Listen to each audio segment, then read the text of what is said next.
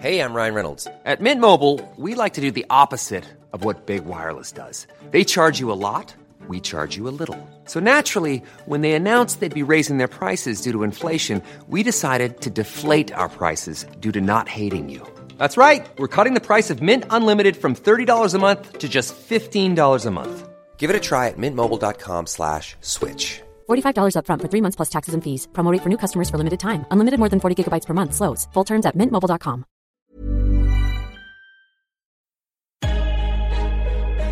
Lock in defensively. And we get a stop going in the half. One, two, three.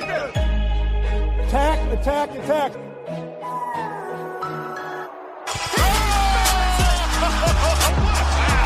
And a chase down block. He erased it.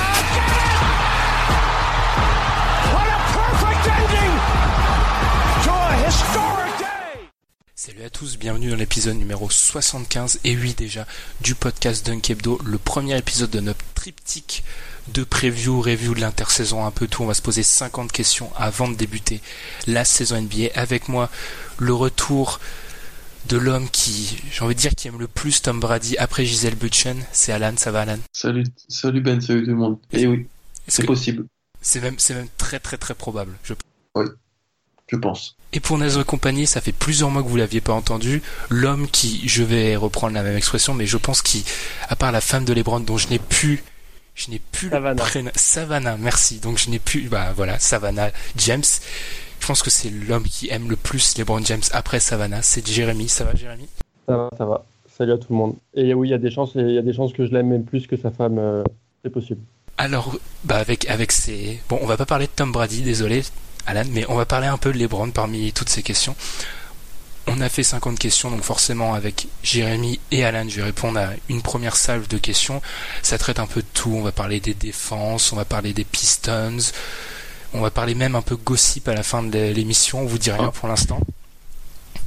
Comme d'habitude, n'hésitez pas à nous suivre sur les réseaux sociaux, Facebook, Twitter, sur les plateformes de streaming.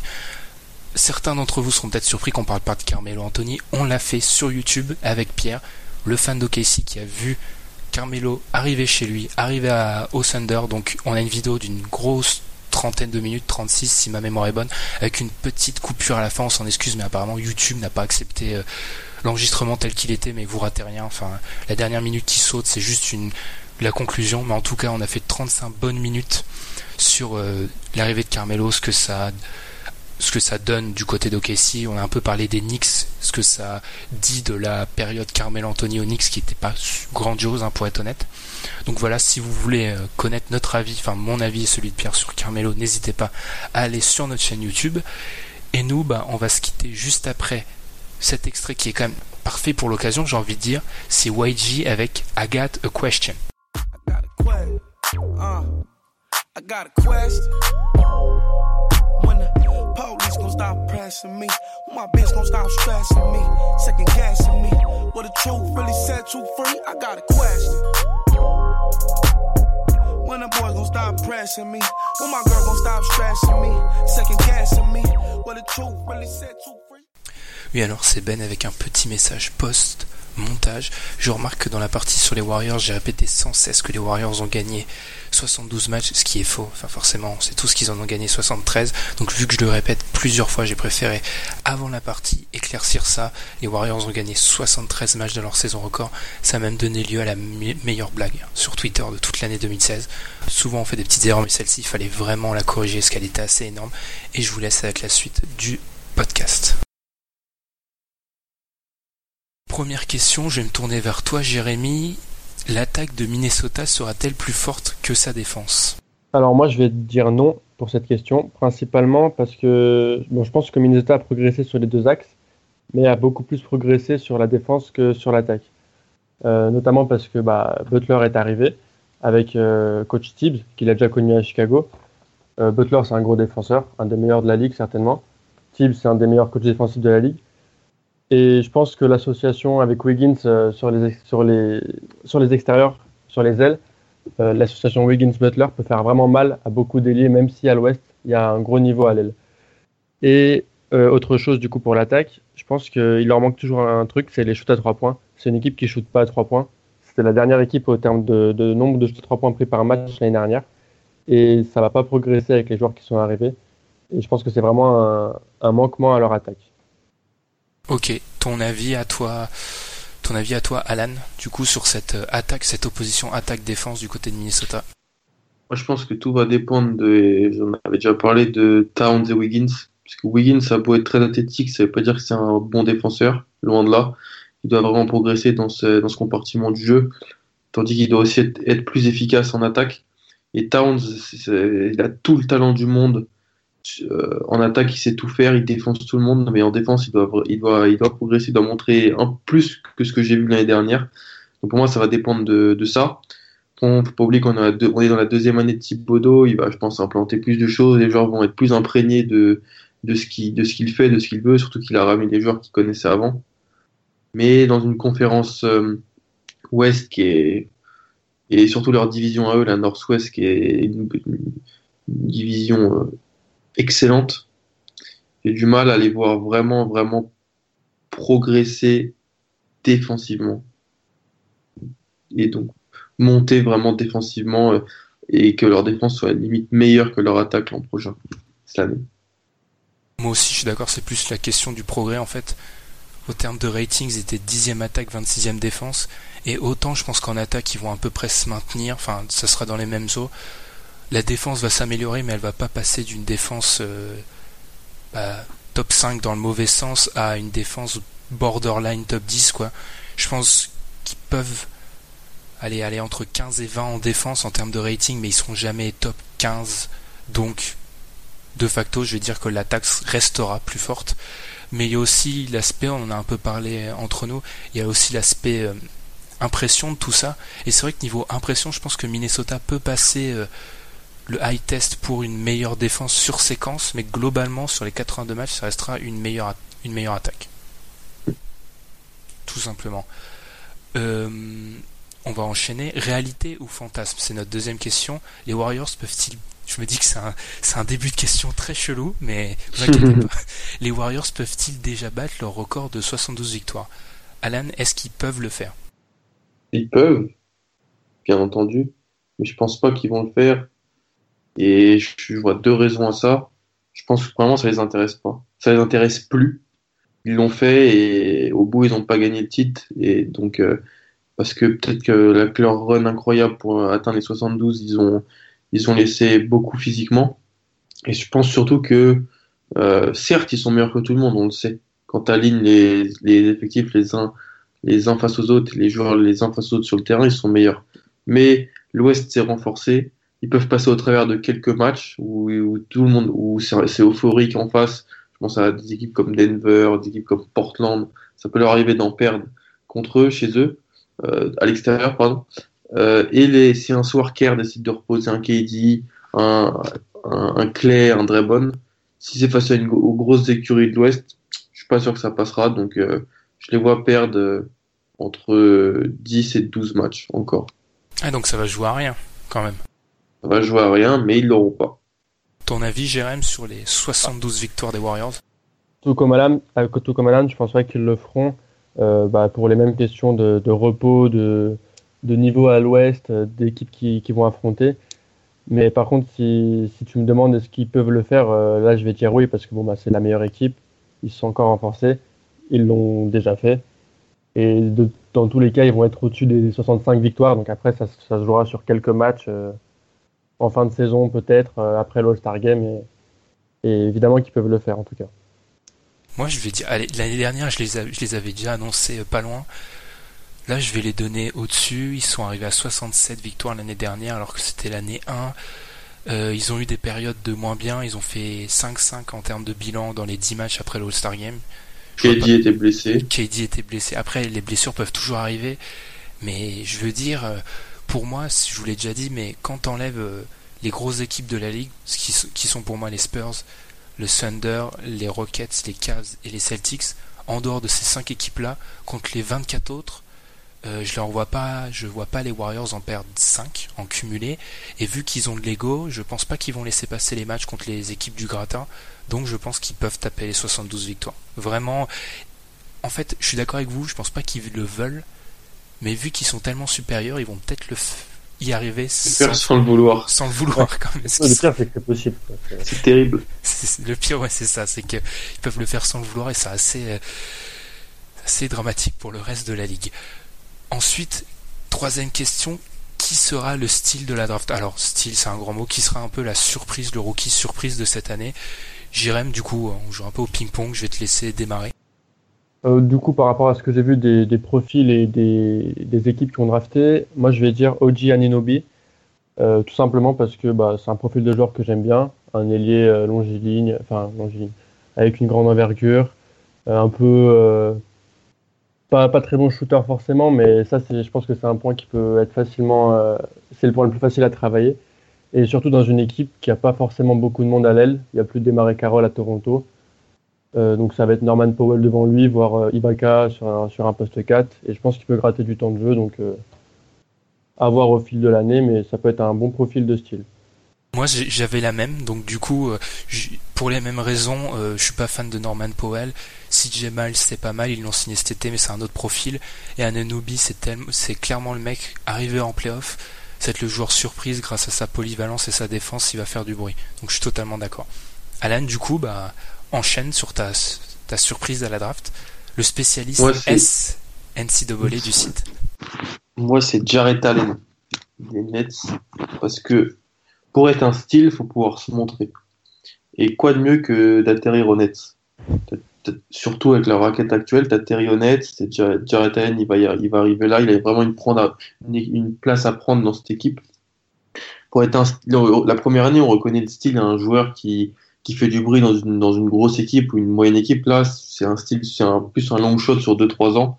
S'il améliore sa protection de raquette et qui se bat plus au rebond, qui, qui, qui, qui montre que c'est un, qu'il peut devenir un animal, peut vraiment prendre une place très importante dans, dans le roster d'Atkinson et je pense que ça peut vraiment être un joueur très intéressant dans les années à venir.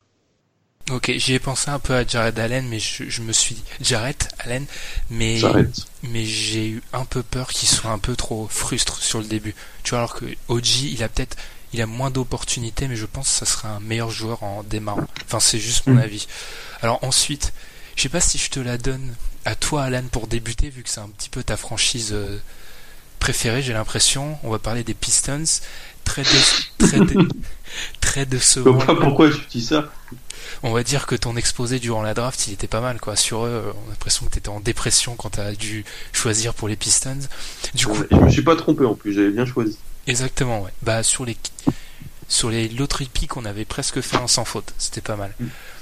La question, c'est tout simple, enfin, tout simple, très décevant la saison dernière. Est-ce que c'est déjà la saison de la dernière chance pour Stan Van Gundy et le groupe des Pistons? Franchement, ça y ressemble parce que il y a deux ans, tu fais une saison plutôt intéressante, tu ramènes les Pistons en playoff et tu, tu sors honorablement contre les Cavs. Et puis l'année dernière, on s'attend à une progression. On avait fait un podcast à peu près à la même période l'année dernière où on, on, on annonçait 5, 6, quelque chose comme ça. Et finalement, tu te retrouves avec le 12e choix à la draft. Donc, tu as fait une saison totalement ratée. Tu as eu des blessures. Je pense à Reggie Jackson et en plus qui a totalement sous-performé quand il a joué. Tu as eu des, super, des gens qui ont sous-performé. Euh, je pense à André Drummond, euh, que j'ai quand même cité comme joueur le plus surcoté de la ligue dans un podcast il y a quelques mois. hein, C'est euh, pour ça que je dis que tu les adores. Enfin, franchement, ça fait quand même, hein. ça fait un sacré casier, là, maintenant. Tu réussis à perdre euh, Caldwell Pope à la, à la Free Agency en te disant que bon, tu as récupéré Bradley, et Bradley, faut le payer dans un an. Donc si t'as pas payé Caldwell Pope cette année, quelles sont les raisons de payer Bradley dans un an? Je dis pas que c'est les mêmes joueurs, mais en termes de, de choix d'argent, c'est ça pose problème. Mais si tout le monde est en santé, c'est un grand si. Si tout le monde est en santé, en santé, si euh, un gamin comme Stan Johnson que qu'on a tous envie de voir réussir se met un peu dedans.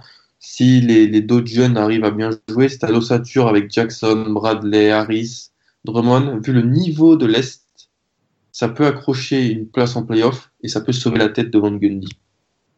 Ouais, c'est un peu ça. Moi, c'est ce que j'ai marqué sur mes fiches. Mais est-ce qu'on va pas tout simplement juger la saison de Von Gundy à est-ce que oui ou non il arrive en playoff en fait? Ça peut être ça, surtout qu'ils euh, n'y sont pas allés l'année dernière. Après, euh, moi je suis plutôt de l'avis d'Alan, euh, même pire peut-être, parce que j'y crois même pas pour cette année. Enfin, même s'ils arrivent en playoff, euh, au final, ça sera dans une conférence Est déprimante.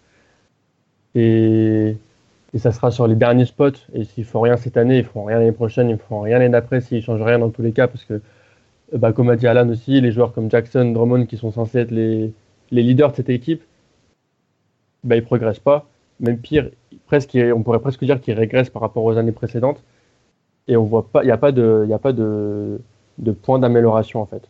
Donc je vois pas pourquoi ils progresseraient. Pourquoi l'équipe progresserait. Je suis plutôt d'accord. Du coup, cette question-là, vu qu'on a des questions un peu plus euh, qui vont aller plus vite, celle-là, je vais me permettre de vraiment y répondre, enfin longuement, sans exploser le chrono. Je suis plutôt d'accord, mais j'ai l'impression qu'on a vu sur les deux dernières années, on a un petit peu vu les le scénario parfait pour les, Pistons, c'était il y a un an ou deux ans, enfin ça dépend comment on compte. Et la saison là 2016-2017, c'était le scénario euh, Titanic euh, tout le monde se blesse. Euh, Drummond a l'impression qu'il veut plus jouer au basket. euh, C'était un peu dé- déprimant. Là, tout le monde revient. la plupart, je pense à Drummond. Drummond sait, il a déjà été cité dans des rumeurs de transfert.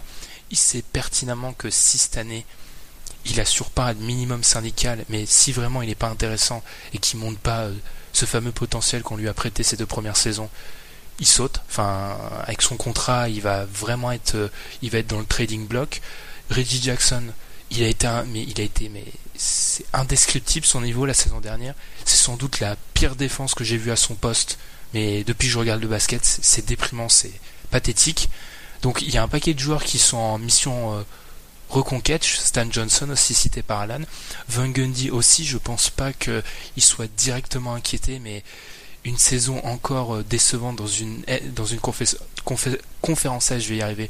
Vous avez donné assez d'adjectifs, euh, ça serait hyper décevant. Donc je pense que là, c'est la saison de la dernière chance, mais ils vont y arriver. Je pense vraiment qu'ils peuvent accrocher quelque chose comme 7 ou 8 et après, ça sera, en fait, ça sera la- le, le goût de ce 7 ou 8. Si c'est un 7 ou 8 où ils font encore une, une saison en dessous des 40 victoires, comme là, ils ont fait un 37-45 l'année dernière, ça va être chaud. Je, je sais pas si, si vraiment ils auront euh, une nouvelle chance, mais je pense qu'ils peuvent se, se, se, se remettre. Je suis un peu plus optimiste que vous sur la question-là.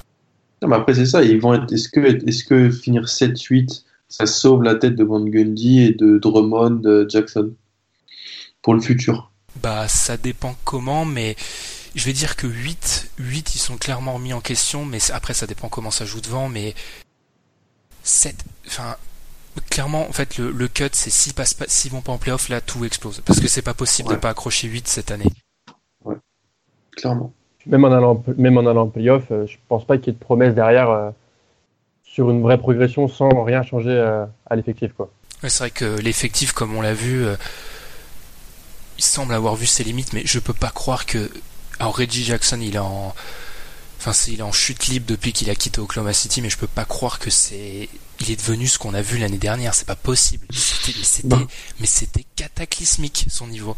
Et André Drummond, je sais pas. Enfin, André Drummond, j'ai l'impression que même les fans des Pistons sont plus durs que nous sur son cas, parce que c'est, c'est incroyable euh, son niveau. Enfin, C'est frustrant. c'est même plus frustrant, je veux dire. euh, Il défend pas, il prend quelques rebonds. euh, Alors, je- je- on va encore dire que je défends ma paroisse, mais quand j'ai pu voir qu'on l'a dé- on l'a comparé à un jeune Dwight Howard, merci. hein. Mais non, ça joue pas dans la. C'est pas du tout le même sport en fait, pas du tout.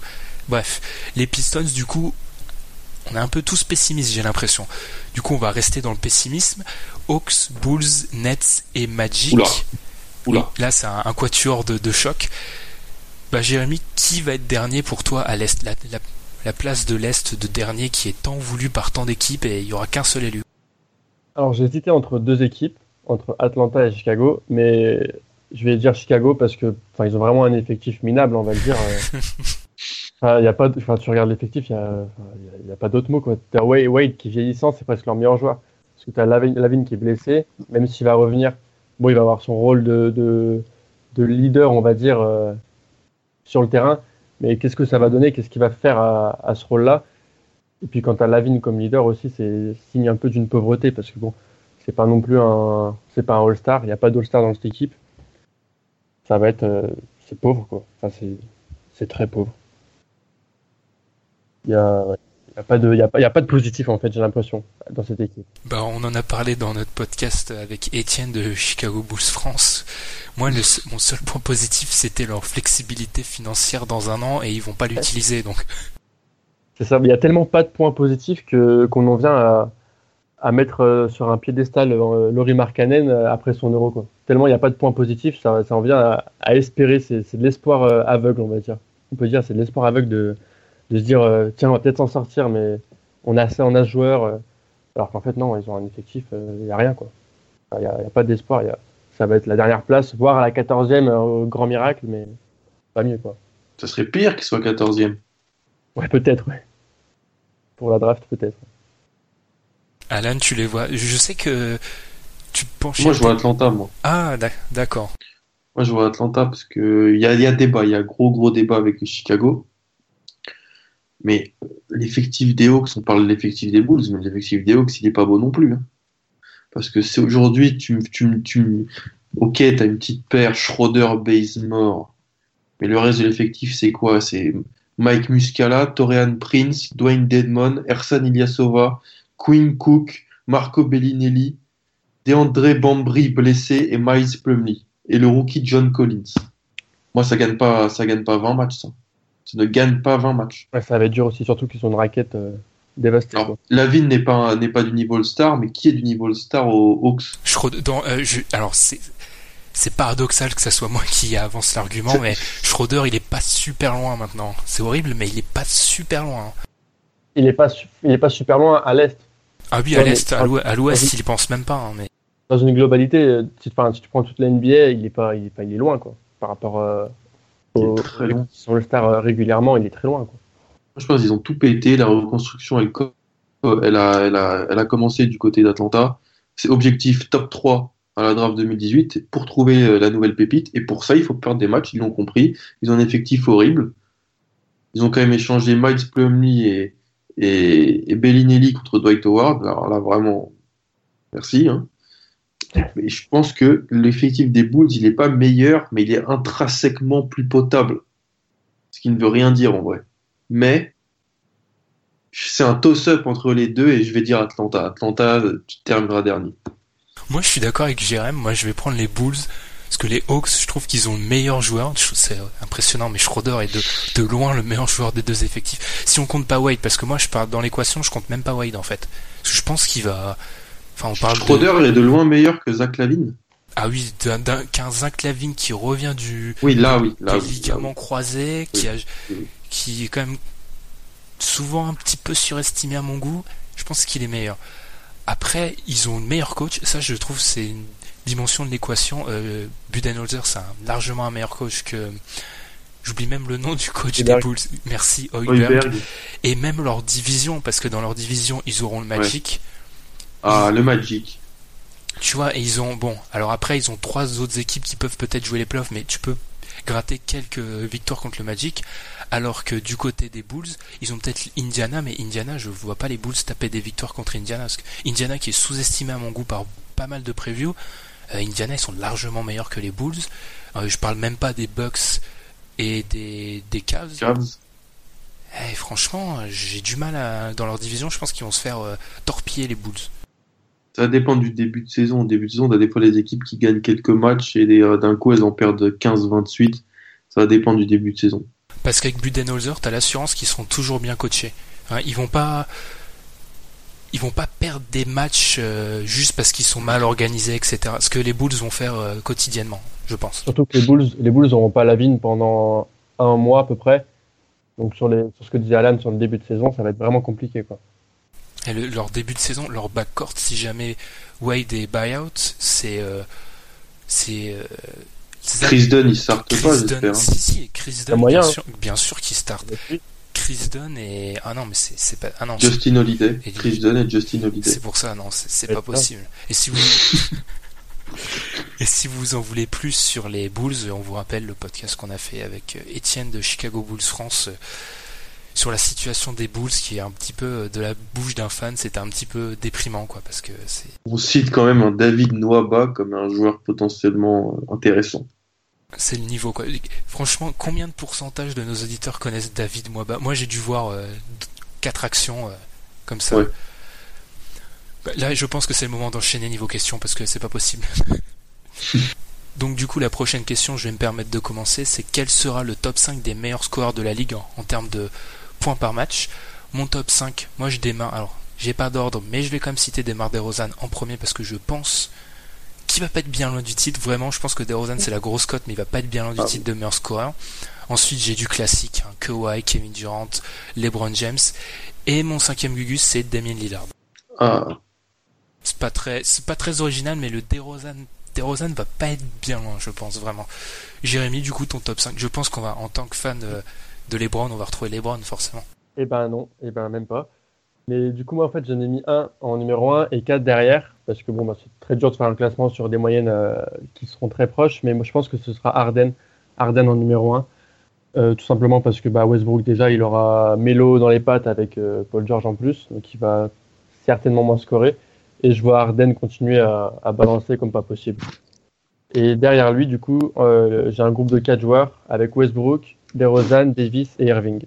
Et j'ai pas les Browns, du coup. Eh, mais du coup, on n'a pas du tout le même 5. Hein. Ouais. Les- les- J'ai Irving en, en grosse cote, vu qu'il va être, euh, on va dire, euh, il va enfin avoir le premier rôle à, à Boston. Enfin, moi, je le vois prendre le premier rôle devant Hayward. Et euh, sinon, euh, ouais, je crois que j'ai DeRozan qui était dans ton, dans ton 5. Ouais, Eh bah, Alan, tu vas départager, tu vas faire le, le juge, ton top 5 à toi. moi j'ai Kevin Durant en premier parce que il a son titre, il troll tout le monde sur Twitter, il adore sa nouvelle image, il va continuer à casser des bouches.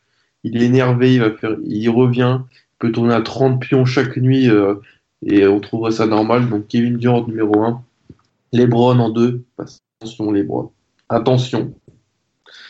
Et il sait qu'il est moins bien, moins bien entouré, et voilà, il va, il va avoir des, des moyennes de folie. J'ai Anthony Davis en 3, Damian Lillard en 4 et Kawhi en 5. C'est bien, on n'a pas du tout les mêmes 5. Ah ouais, ouais, j'en ai un que Alan a, quoi. Ouais, moi je crois, je crois vraiment en l'année de DeRozan. Ensuite, j'ai un peu, j'ai pas mis, j'ai volontairement pas mis Westbrook ni Harden parce que je pense qu'ils vont devoir s'adapter énormément au début et ils vont, ça va chuter parce que c'était des, c'était des one man show l'année dernière et là ça va plus trop être le cas. Mais je, je commence la campagne DeRozan et je parlerai, mais LeBron, je pense, c'est, c'est une des questions prochaines, mais il sera pas si loin que ça, je pense, perso. après. Pareil. Alors, notre avant-dernière question de la première partie. Boris Diaw, alors, au début, on a voulu, on voulait, on va être honnête, au début, la question c'était Boris Diaw, joue, dans quelle équipe jouera Boris Diaw? Boris Diaw a signé en Pro A, donc, est-ce que Boris Diaw, vu qu'il a une clause dans son contrat pour revenir en NBA en cours de saison, est-ce qu'il reviendra en NBA cette saison? Jérémy, je te laisse commencer, si tu veux. Tout simplement, je pense pas, parce que je pense qu'il en a fini euh, avec la NBA.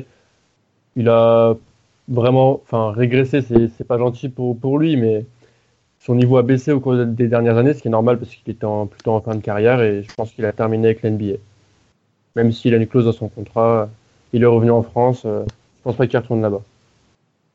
Je suis d'accord. Et Alan, si tu as un avis différent, pareil, ok. pareil, pareil. Bah, tout le monde est d'accord. C'était impressionnant quand même de voir les fans des Spurs, les blogs euh, américains des Spurs. Il y avait pendant une semaine après l'annonce du du retour de Boris en France, euh, il y avait des articles. euh, Les mecs étaient, étaient dégoûtés quoi, parce que c'est un personnage en fait dans, dans Mm. les fanbases. Et enfin dernière question, bah, je suis obligé de donner la parole à à Alan pour commencer. Les Celtics peuvent-ils finir à nouveau devant les Cavs à l'est? C'est très possible. C'est très possible, pourquoi? Je viens de dire il y a deux minutes que LeBron serait en mission. Il va être en mission parce que sans Kyrie, avec un Haïti blessé, il va devoir encore plus porter son équipe durant une grosse partie de la saison, mais il va, il va lâcher quelques matchs, ça lui arrive, c'est pas non plus euh, Robocop. Dieu. pas loin, mais il voudra aussi se reposer, je pense, parce que pour lui l'objectif c'est début juin. Euh, aller gagner des gros matchs de playoff à l'extérieur dans la conférence Est, ça fait euh, depuis qu'il qu'il est avec son biberon qui fait ça. Donc euh, et ça lui pose pas de problème. L'avantage du terrain, il s'en fiche. Donc tout ça, ça nous amène à quoi? Ça laisse le champ libre à d'autres équipes. Et je pense que les Celtics sont ceux qui s'en rapprochent le plus, même si, attention, il y a huit nouveaux joueurs dans l'effectif. Et donc ça va être Stevens va devoir faire les ajustements. Et si en début de saison, bah, il y a des ajustements à faire, ça pourrait gagner un petit peu moins de matchs avant de se réveiller plus euh, en janvier-février. Et donc c'est possible, mais en même temps, ça va dépendre de Stevens, la nouvelle paire Kyrie Hayward, comment ça va marcher. Mais je pense que c'est envisageable, c'est très envisageable. Ton avis, Jérém, sur, euh, sur la possible, le doublé, quoi? Ça, doit faire un bail que LeBron, si ça, si ça arrive, ça doit faire un bail que LeBron n'a pas laissé deux ans de suite une équipe le, le devancer à l'Est. Bah, Je suis plutôt d'accord avec Alan, je pense qu'ils peuvent le faire. Bah, ils l'ont fait l'année dernière, pourquoi ils le feraient pas cette année alors que je pense qu'ils ont, progressé, ils ont, peut-être une meilleure équipe que l'année dernière. Après, c'est sûr qu'au début de saison, ils vont avoir un temps de rodage avec tous les nouveaux joueurs qu'ils ont, surtout qu'ils ont des, nouveaux leaders. Et rien que ça, déjà, ça impose un petit temps de rodage. Après, euh, bon, bah, LeBron, euh, c'est c'est LeBron, hein, quand, même quand il, est, quand il est là sur le terrain, les Cavs, ils, ils perdent pas beaucoup. hein. donc après, ça dépendra du, match, du nombre de matchs qu'il va se reposer. Si, si, la fin de saison, ils voient qu'ils sont larges, je pense pas qu'ils vont forcément euh, vouloir absolument la première place parce que de toute façon, ils savent très bien que arriver en playoff, euh, ils vont taper tout le monde et, et ça va aller en finale. Enfin, moi, je le vois comme ça. Je pense vraiment que les Cavs, ils ont, ils ont une autoroute à l'est et je pense pas qu'ils soient à fond. euh, on va finir premier. Il faut vraiment qu'on ait l'avantage du terrain. Je pense que c'est pas forcément leur objectif premier. Je pense qu'ils se focalisent plutôt sur comment battre les Warriors. En moi, si je, Donc, si je perso moi si je reste euh, objectif je suis plutôt d'accord avec vous mais vu que j'aime bien les théories totalement ridicules folles euh, improbables moi j'ai ma théorie c'est LeBron il a dû intégrer cet été qu'il battra pas les Warriors donc son objectif il a bon il a déjà euh, il peut arriver même en playoff euh, en playoff il peut arriver en finale même en en jouant 82 matchs à fond donc moi ma théorie c'est LeBron il va faire une saison c'est pour ça que je le mets haut dans le classement des meilleurs scores c'est que il a compris qu'il peut pas battre les Warriors. Il va péter des câbles pendant la saison régulière. Il va torcher tout le monde à l'est. Et du coup, bah non, les Celtics vont finir derrière, parce que LeBron en aura décidé. Euh, le roi Soleil a, a pris sa décision. Ils finiront derrière. LeBron va prendre le MVP. Il va en finale, il va y arriver quand même. Il va se faire atomiser parce qu'il peut rien faire contre les Warriors. Et comme ça, il dira bon bah Cleveland, je vous ai donné votre titre, j'ai chopé un titre de MVP. Merci, au revoir, à la prochaine. Après, il y a aussi l'absence de Thomas qui peut jouer. Ça dépend s'il est vraiment absent jusqu'au All-Star Game. Ça va être un peu, pas dur pour les Cavs, mais ça va être un petit point en moins dans la course avec les Celtics. D'où ma théorie parce que là, il peut LeBron peut aller peut Ah oui. péter des câbles si s'il a envie. Mais bon, encore une fois, c'est comme ma théorie LeBron à OKC. Hein, faut faut- il y a du, il y a à prendre et à manger quoi. Il y a beaucoup, il y a beaucoup à manger en fait. Et nous, bon, bah, on en a fini pour cette première salve de questions et on revient après, après la pause. Je vais y arriver pour la seconde partie. Wouldn't believe all the pussy passed up. I'm saying I'm loyal, they were saying I'm gassed up. Shit, I feel like a clown, I feel like a damn schmuck. Racking my brain, I remember the small subtleties. All in my face, talking about how you was in love with me. How could you love another when no one could ever fuck with me? I let you be my mother, cooked you food when you was hungry?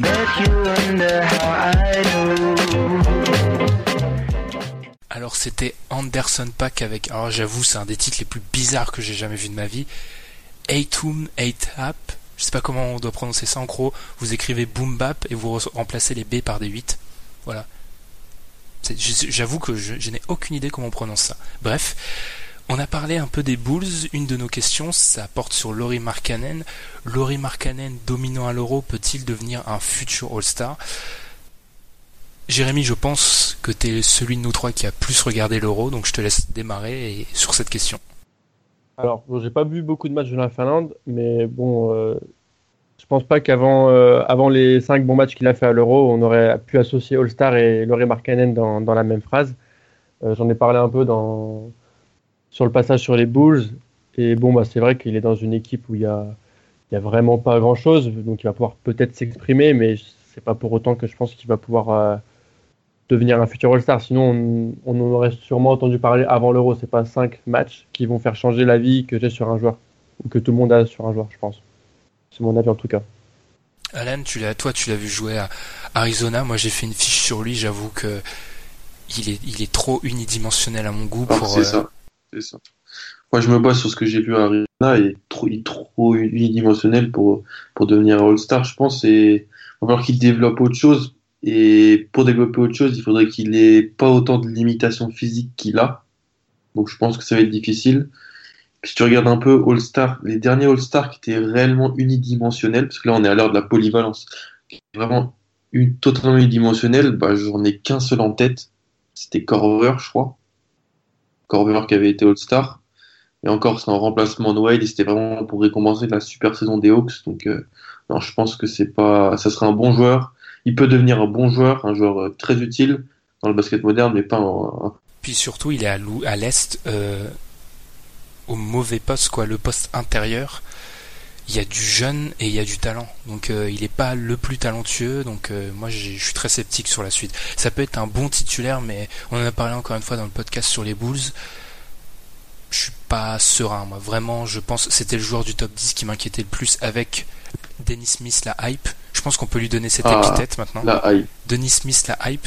Le mec, il est neuvième, t'as l'impression que c'est le retour de Michael Jordan en plus jeune, c'est incroyable. Bref. Donc non, je pas encore futur All-Star, mais ça peut être un bon titulaire s'il développe d'autres armes à son arc. On reste. comme tu dis. Ah, désolé. Oui, oui, oui, vas-y, vas-y, oui. Ah, juste comme tu, je reviens sur ce que tu disais, les, les jeunes, enfin, t'as Porzi et Embiid, ils sont là pour, euh, pour une dizaine d'années devant lui, quoi. Donc, euh, Turner, les, ouais, ouais. Et puis va les chercher, quoi. Après, derrière, euh, je pense pas qu'il a, il aura pas sa place, quoi.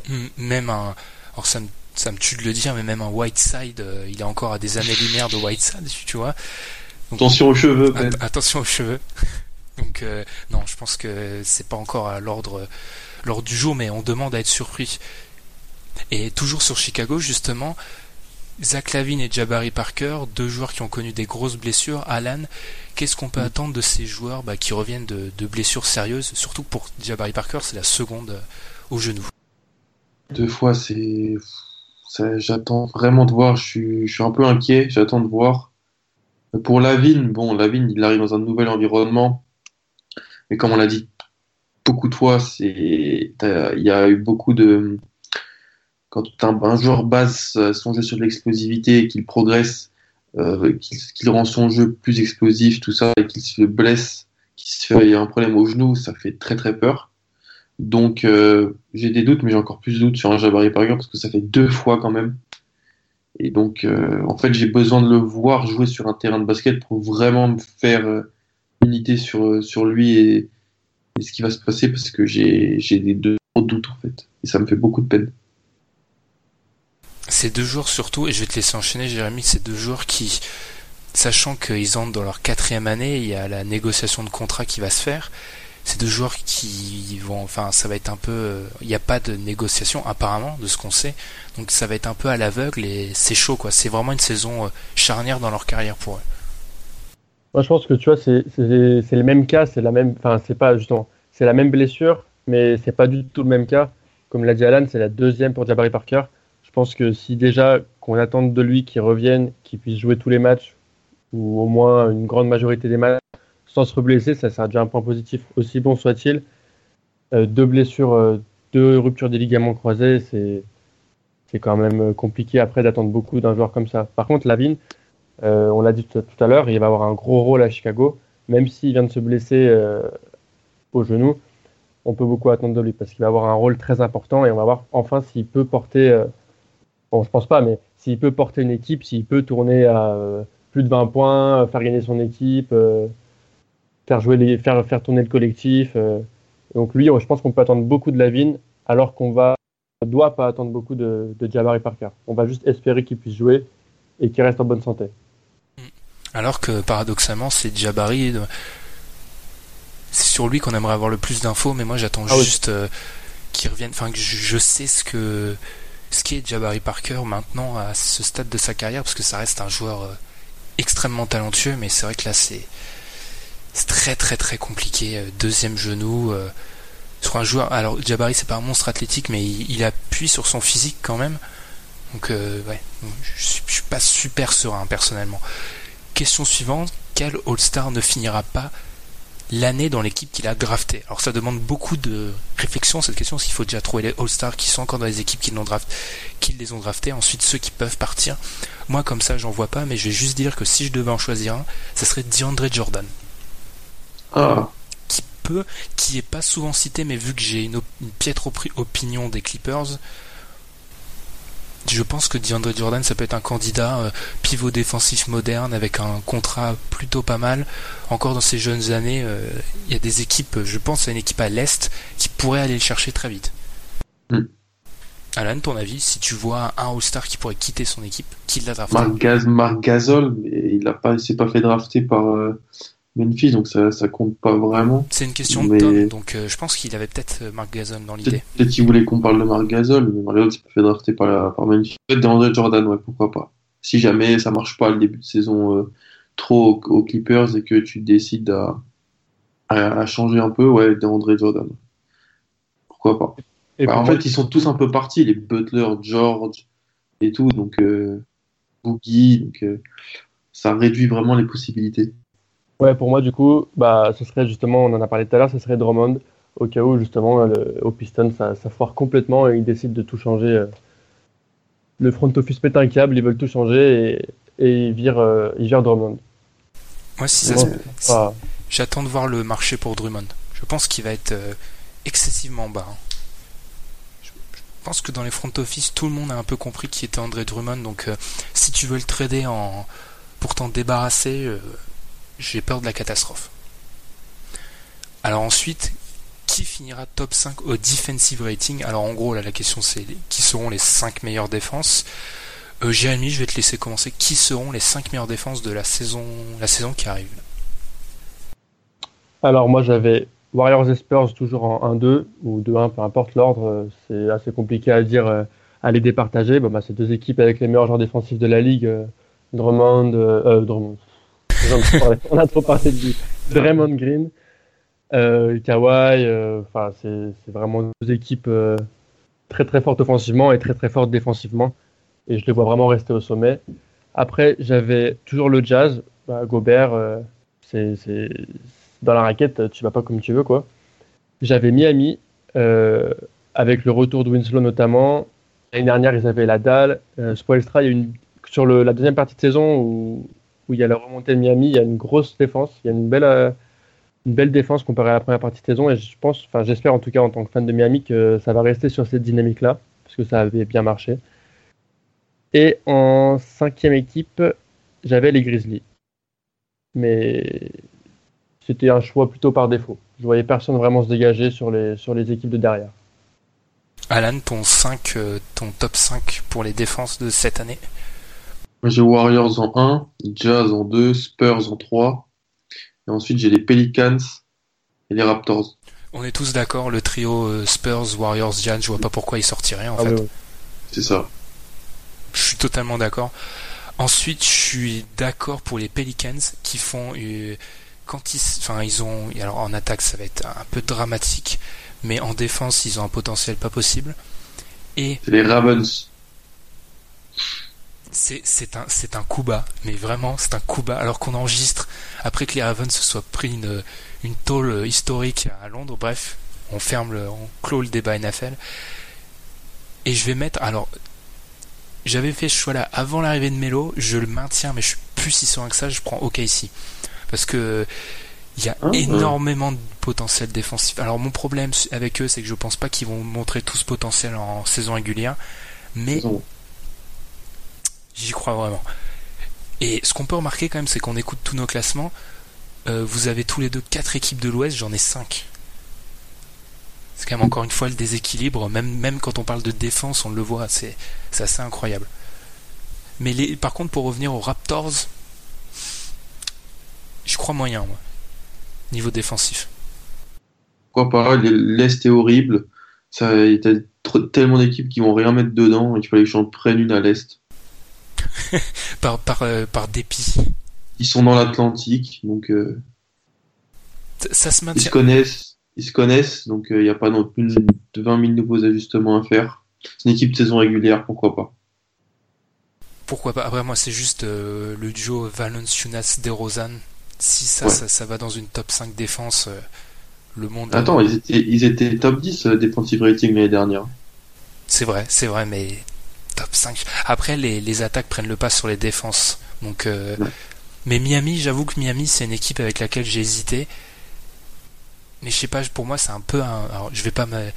Je vais m'atta- je vais m'attirer les foudres de Jérém, mais moi, c'est un peu. Pour moi, la deuxième partie de saison de Miami, c'est un peu le miracle Miami et ça. C'est trompeur. Je les vois mal tenir un niveau semblable. Le fait que ce soit la deuxième partie de saison, tu vois, ça, ça met un peu d'espoir et tu te dis peut-être qu'ils vont continuer sur la même dynamique. Après, euh, ça reste aussi un peu de l'espoir de fan, mais je pense que c'est possible. Ouais, je pense. Après, c'est Spolstra. Spolstra, c'est un super coach défensif. Ils peuvent le faire. Ils vont être, euh, ils vont être dans le top 7-8. Mais craquer. Après, moi, je, plus j'y pense, plus mon pic euh, choisir OKC. J'avoue que c'est avec l'arrivée de Melo. euh, non, et Westbrook version saison régulière qui est au Club Med. euh, en fait, j'y crois plus trop. Donc, je vais peut-être prendre. Je change mon choix et je prends Miami en fait, parce que Miami, c'est peut-être possible. Ouh, Et oui. inaudible. Alors ensuite, euh, on a une, un- une suite de questions sur euh, le joueur qui va régresser, le joueur euh, la plus grosse progression, etc. Donc on va les faire tout à la suite. Quel est le joueur qui va le plus régresser? J'ai déjà fait l'erreur en antenne, je la refais quand on enregistre, c'est quand même absolument génial. Quel est le joueur qui va le plus régresser Voilà, cette saison? Alors je sais que Jérém, tu as plusieurs euh, candidats pour ce trophée officieux malheureux. Alors j'en ai choisi un en particulier. Euh, ça va faire sauter certains, mais c'est Tony Parker.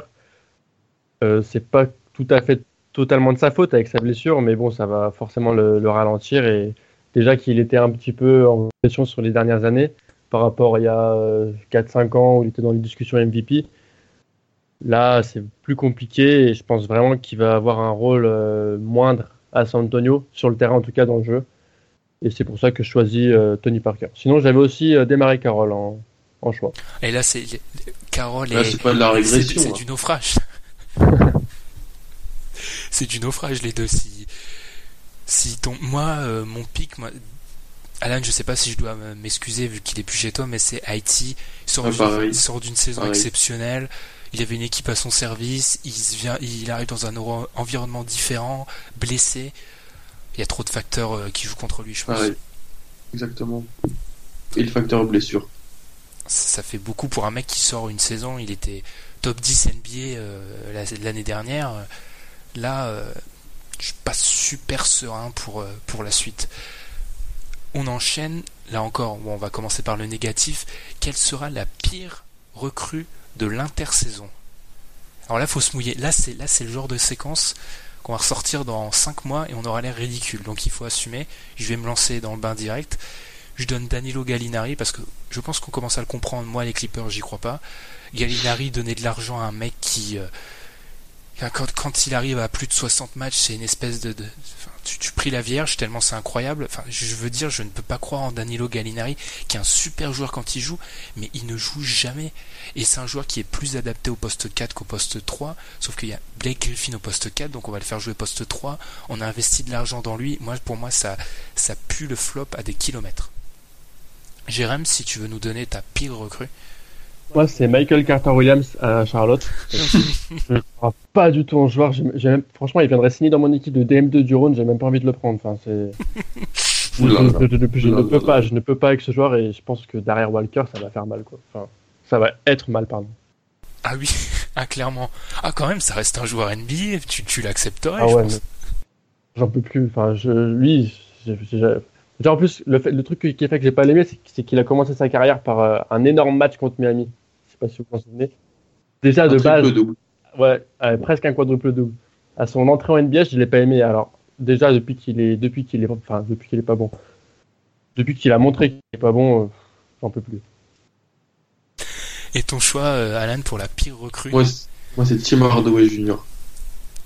Oui, c'est un joueur intéressant, mais le prix, il est, Est-ce que c'est euh, c'est pas en- juste à cause du prix? Si, mais en fait, c'est c'est- le prix rend le truc problématique. C'est en fait, bon, le problème c'est pas le joueur, c'est le lieu, le prix, le moment, c'est tout en fait. Et donc ça rend euh, la, la recrue horrible. C'est horrible. Ça bloque les Knicks et ça bloque tout le monde. C'est, je sais pas, je sais pas ce qu'ils ont fait.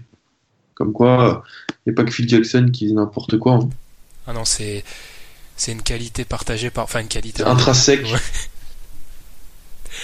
Euh, par rapport à la meilleure recrue, je vais encore commencer. Moi, je vais prendre. Alors, j'ai pas pensé meilleure recrue en termes de qui sera le meilleur joueur parce que pour ça, moi, pour moi, ça c'est Chris Paul. Enfin, c'est le meilleur joueur qui a changé d'équipe euh, cette intersaison. Pour moi, la meilleure recrue en termes de rapport qualité attendu prix. Enfin, beaucoup de choses rentrent en valeur. Pour moi, c'est Nick Young qui faisait des bonnes choses avec les Lakers. Enfin, très bonne réussite au shoot. Il était presque à 44% en catch and shoot. Et dans le jeu des Warriors, mais j'ai, peur que déjà que le 5 de départ il est hors de ce monde, quand tu vas voir Nick Young qui va enchaîner les perles, euh, on n'est pas prêt, je pense, moralement. Moralement, on n'est pas encore prêt pour cette, euh, pour cette perspective. Donc, Nick Young, je pense qu'il va faire très très très mal. Jérém, du coup, si tu veux nous donner ta meilleure recrue de l'intersaison. On en, a déjà- on en a parlé un peu tout à l'heure. Moi, j'ai choisi Butler avec son retour avec Bodo. Ce qui est un bon choix quand même. Ce qui est pas mal. Moi, c'est Paul George. Ah oui, vous avez pris, vous avez pris euh, des choix safe, des. J'ai hésité avec, euh, avec George, mais je préfère le, le retour de Butler, enfin le retour, l'arrivée de Butler à- avec son ancien coach. Ok, la meilleure recrue. Mais du coup, juste une petite question comme ça, vu que on est dans les temps, c'est quand même incroyable vu le nombre de questions, on arrive à être à peu près dans les temps. Si c'est ça, vous avez pas pris quand même Chris Paul? Parce que moi, si je serais parti sur euh, le joueur qui va prendre, va amener le plus grand impact, j'aurais peut-être pris Chris Mm. Paul. Je l'ai noté aussi, mais c'est pas. J'ai préféré euh, Butler. En fait, je pense que il arrive aussi dans un moment de sa carrière. Paul, il a plus vraiment à prouver. Alors Butler, il arrive dans un moment où il doit vraiment. enfin, il peut franchir un cap. euh, Il doit franchir un cap. Alors que Chris Paul, il a pas. Il a plus rien à prouver. Même si Butler, c'est déjà un très bon joueur, un, des meilleurs défenseurs de la ligue, un, All-Star confirmé. Il doit franchir encore un cap et du coup, je pense qu'il va, il va, y aller à fond, quoi. Ok, d'accord. Non, c'est une bonne raison. J'essaie juste de comprendre, euh, et ça se comprend. Même en plus, il y a certains qui pensent que Chris Paul est peut-être à l'ombre, enfin au début, à l'aube d'une régression, donc pourquoi pas. Alors là, là encore, on va, on va se faire des amis parmi les fans NBA. Quelle équipe, Alan, selon toi, a le plus progressé durant cette intersaison Alors j'en ai trois. Non, euh, je vais déjà, je vais pas citer les Celtics parce qu'on va me, on va me, ce serait pas juste. Je ne suis pas assez objectif. Donc, ok ici, tu ramènes Paul George, tu signes Patrick Patterson. Oui, je, je l'avais prédit, je le sais. Euh, tu ramènes Carmelo Anthony, tu re-signes Robertson. Dis-moi, dis-moi. T'as des actions euh, dans, dans, dans la, carrière de Patrick Patterson ou ça se passe comment Exactement. Oui, avec- j'étais bien avec John Calipari. Ça veut tout dire. Oui. Euh, et tu vas voir Terence Ferguson. Voilà, ça je trouve ça très bien. Ensuite, Minnesota, progresser parce que Butler, Tick, Gibson, c'est la deuxième année sous Thibodeau, donc même si ça, tout ça va progresser. Et un peu plus un long shot, parce que je vais pas citer Boston, je vais dire Charlotte. Parce que euh, Dwight Howard, c'est sa dernière chance. Et euh, tu as drafté Malik Monk. Donc euh, j'aime bien ce qu'ils ont fait. J'aime vraiment bien. Ok, moi je, avant de te donner la parole, j'ai même vu que j'ai la même. Moi j'ai Minnesota tout simplement parce que c'est une équipe à 31 victoires qui pourrait se rapprocher des 50, donc euh, gagner euh, en gros 15 victoires voire plus, c'est énorme. Donc euh, pour moi ça sera l'équipe qui a le plus progressé cette intersaison, c'est Minnesota assez largement. Moi, je sens les mêmes qu'Alan et toi. J'avais OKC et, et les Wolves qui vont progresser, bah, vous l'avez dit. Et j'ai mis aussi, bon, c'est pas vraiment grâce à l'intersaison, grâce à la FA ou quoi, j'ai mis les Sixers avec euh, bah, la, draft de Markel Fultz, Simons qui va faire son année rookie, il n'était pas l'année dernière. Euh, Reddick qui est arrivé, je trouve que c'est pas mal. En sortie, ça fait un shooter, euh, c'est toujours bien dans, dans la NBA actuelle. Et Embiid qui risque d'être plus présent, je pense qu'ils vont vraiment gagner beaucoup plus de matchs que l'année dernière. C'est pour ça que je les ai mis, même si c'est pas vraiment grâce à des trades ou, ou la free agency. J'avoue que moi Reddick j'avais pensé pour le joueur euh, la meilleure recrue de l'intersaison parce que alors c'est peut-être Mm. un an, c'est peut-être cher, mais il va révolutionner euh, Philadelphie parce que niveau spacing Philadelphie ces dernières années c'était un peu dramatique. Or là maintenant c'est le moment de se mouiller. Quelle équipe a le plus régressé? J'ai réussi à le dire du premier coup. Alan? J'avoue que j'ai pas hésité. Ah, Oui bah vas-y vas-y vas-y. ouais, j'ai pas hésité perso, j'ai dit Atlanta. Oui pareil. Ils étaient à 43 victoires l'année dernière. euh, Pareil. S'ils arrivent à la moitié, c'est déjà pas mal. Le vraiment pas. Jazz. Et le Jazz. Ouais. Oui, mais Ouais, ils ont régressé. Après, pas plus qu'Atlanta. Et le, et le- Pas plus, mais il y a aussi, euh, je les mets juste derrière, tu vois. Et les Bulls, du coup, si on peut citer les Hawks et les Bulls qui sont mettre le couple de cette saison, ils vont pas se quitter apparemment. En parlant de couple, alors celle-ci. Celle-ci de question, je pense que c'est pour ça que les gens nous Oh la écoutent. transition, oh la transition. Elle était même pas voulue. Hein. Je pense que, tu vois, Ouais, ça a été joli. association d'idées, là, ça a fusé. Merci Pierre pour cette question. Faut, faut déjà faut rendre à César ce qui lui appartient. La malédiction des Kardashians va-t-elle poursuivre Blake Griffin? Va-t-elle se poursuivre avec, avec Blake Griffin? Alan, on va faire semblant de pas connaître euh, toute la biographie des Kardashians, je pense, sur ces deux, Oui. pro- deux prochaines minutes. On va faire semblant d'être des gens bien. Est-ce que Blake Griffin va être euh, poursuivi par cette, euh, cette euh, je sais pas qui veut prendre la parole là, qui veut se ridiculiser? Moi, je, moi, j'ai une. qu'il faut d'abord dire, c'est que C'est c'est que ce n'est pas une Kardashian. Bah oui, on est d'accord. c'est une Jenner. Mais la, cette Jenner est aussi sortie avec Chandler Parsons. Je suis pas sûr que c'est de très bon augure. Je suis pas sûr Avec ce que point de vue-là, c'est pas de très bon augure. Ah, Puis on, puis on peut citer les, les, les- tous les autres, hein, mais voilà, je suis pas sûr que c'est de très bon augure. Je savais pas pour Chandler Parsons. Ah oui, quand même. Euh, Tu le sais, euh. Clarkson, elle est sortie aussi. euh. Ah oui, quand même. Ah oui, Chandler Parsons. Ah bah alors là, Blake Griffin, euh, bah. Ah oui, là c'est compliqué, quand même, le pauvre. Ah oui, bah là, il a juste à espérer de pas se blesser au premier match de la saison. Je pense que c'est ça un peu euh, l'objectif, hein, mais. Merci, faut quand même dire merci Alan pour cette info. C'est pour ça que t'as un cadre de l'équipe. C'est pour l'info de Chandler Parsons. C'est, tu vois, c'est ce genre d'investigation que. qui nous, qui nous, qui nous, qui font qu'on sort du pack, quoi, tu vois. Chandler Oui. Parsons est donc sorti avec Kendall Jenner. Voilà. Je ne savais pas. Quand même le pire scénario possible, quoi. Euh, à la, à une fin de- deux ans qui arrivent là, à la Chandler Parsons pour Griffin, ça serait mieux. Alors qu'il vient de signer son contrat en plus, ça serait mieux. T'imagines si tu me dis le pire joueur. Enfin, tu m'aurais demandé. Non, mais elle est sortie avec un joueur, le pire scénario possible en NBA. Ouais. Je pense que j'aurais choisi Chandler Parsons. C'est c'est ça. C'est possible. Marc Sanchez pour, ce, pour sa sœur. Elle l'a fait aussi. hein. Oh, bah, ils en ont fait tellement. Reggie Bush, Racha- Rashad McCants. Ah, il y a Arden. Arden, lui, pas trop. Arden qui est revenu au training camp avec 20 kilos de trop et qui fait une saison pourrie.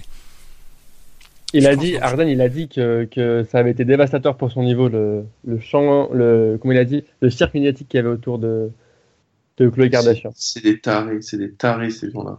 Et il y a McCants, Rachard McCants, tu l'as cité, il a dit que sans. Il, a, alors, il est sorti juste quelques mois, j'ai regardé avec euh, Chloé Kardashian en 2008-2009, et il a dit que sans être sorti avec elle, il aurait gagné 60 à 70 millions de plus sur son salaire en NBA. Mais gros, c'était un top 10 choix de draft, Rashad McCants. Top 10 et il, il a fini à jouer au Liban. Il jouait à Minnesota. C'est Je pense horrible. qu'à conclure, ça fait beaucoup trop de, de minutes sur les Kar- Kardashians, mais oui, euh, on va dire que ça va être compliqué pour Blake, quoi. Accroche-toi, l'ami Blake. Mais bon, au bout d'un moment, j'ai envie de le dire, les mecs, vous êtes au courant de ce que vous encourez, vous y allez quand même, bah, tant pis, C'est ça. tant pis, voilà. C'est l'amour, peut-être. Ou alors, euh, autre chose. Permets-moi d'en douter. Et c'est sur, ce- sur ça qu'on va finir Cette la belle première. note. Sur cette belle note, oui. J'avais envie de la mettre à la fin parce que si je l'avais mis au début, on n'aurait pas été sérieux de toute l'émission. Enfin, je, Ouais. je le savais qu'il y a trop de potentiel destruction avec cette question-là. Sur ce, bah, nous, on va conclure. Merci Alan, euh, qu'on n'avait pas entendu depuis plusieurs semaines, c'est vrai. Ça fait très, très content de revenir. Et Jérémy, qu'on n'avait pas entendu, là, c'est même plus des semaines, on parle en mois carrément, hein, depuis, depuis Ouais. l'épisode de Noël. Mais très content d'être là aussi. Ce qui fait donc qu'on a réuni l'équipe de la première, toute première émission. Bon, on n'était pas tous ensemble, mais on nous avait entendus, nous trois, dans la première émission. Ça. pilote. Et oui, ça remonte, hein, ça remonte à, c'est vrai, oui. ça remonte à presque 75 épisodes. Alors pour conclure, comme d'habitude, n'hésitez pas à nous suivre sur les réseaux sociaux, Facebook, Twitter, YouTube. Sur YouTube, je vais faire en sorte, c'est une promesse, je vais essayer de la tenir, de pas sortir les épisodes à la suite, mais je vais mettre en, je vais couper toutes les séquences où on répond à une question et je vais en faire une vidéo où il y aura les 50 questions d'un coup. Je vais essayer de faire ça. Normalement, ça devrait passer. Et sur ce, bah, nous, on va se retrouver la semaine prochaine, je l'ai donc dit, avec Tom, avec Arthur pour la prochaine salve de questions. D'ici là, n'hésitez pas à nous faire des commentaires sur ce que vous avez pensé de ces, ces questions. Pardon. Et bon, bah, à la semaine prochaine. Salut. Salut.